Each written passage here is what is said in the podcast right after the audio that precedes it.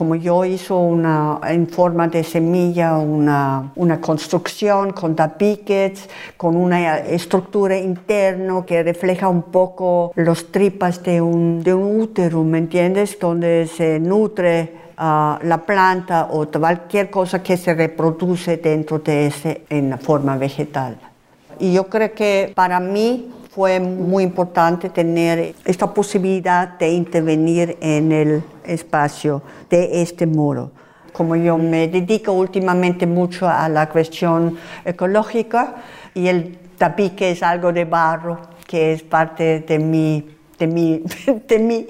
Entonces lo construí en forma de semilla, este útero que conserva a las plantas que, que, están en crecimiento. Ese fue parte también de, la observación que, tenía uh, Marquito en su investigación. Yo en la realidad yo quería que se queda no con plantas abajo como está ahorita puesto, sino que se crea un ambiente húmedo y uh, fértil, ¿me entiendes? Como algo es donde entras y sientes que aquí hay, un, hay una posibilidad de crecer vida.